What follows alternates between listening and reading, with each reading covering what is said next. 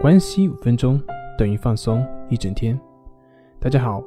我是心理咨询师杨辉，欢迎关注我们的微信公众账号“松塑心灵心理康复中心”。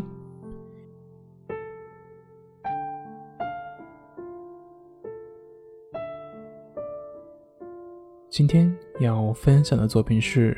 别让完美主义毁了你。在咨询的过程中。有一个来访者，他总是想要把自己变得非常的优秀，哪怕是自己不擅长的方面，也不能让自己比别人差。但是现实往往很难这样，对自己的要求高，可是人他不可能事事都比别人强，于是他的内心里面就会充满了挫折感。在咨询的过程中了解到，原来他一直都对自己没有信心。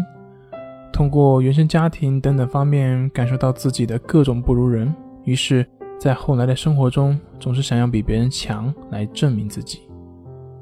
在他心目中，他所认为的自己，在工作上就像马云一样有激情，在决策方面就要有以巴菲特一样为标杆，似乎只有这样才叫活出自己。但是在这个咨询的过程中，我们并没有让他成为他所想要的那个理想中的自己，相反，我们只是让他去接受他现实生活中的自己。而只有当他接受了那个现实生活中的自己，他才能够真正的去发自内心的去感受到自己的自由以及快乐。在现实的生活中，像这样的类似的完美主义都非常常见。而大家的这种完美主义标准呢，又来自于外在，来自于别人的标准。这些标准有可能来自于你父母的观念，这个好那个不好，当然也有可能来自于社会的主流宣传等等等等。认为达到这些标准就是好的，如果没有达到就是不好的，甚至有时候宁愿压制自己的特质以及潜能，也要符合这些外在的标准。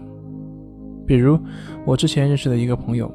他本来在艺术方面是非常有天赋的，可是那几年学电子计算机是个潮流，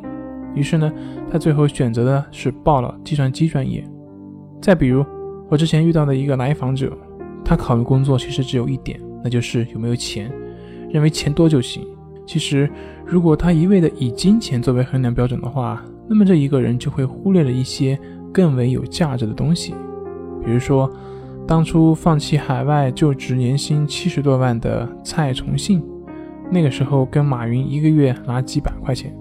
但现在呢，他就是阿里巴巴帝国的首席财务官。所以呢，完美主义为什么会容易让人陷入到思维的困境呢？就是因为很多时候我们为了符合外界的观念而压抑自己的本性，对于完美主义的要求越高，内心的冲突也就会变得越严重。好了，今天就分享到这里，咱们下回再见。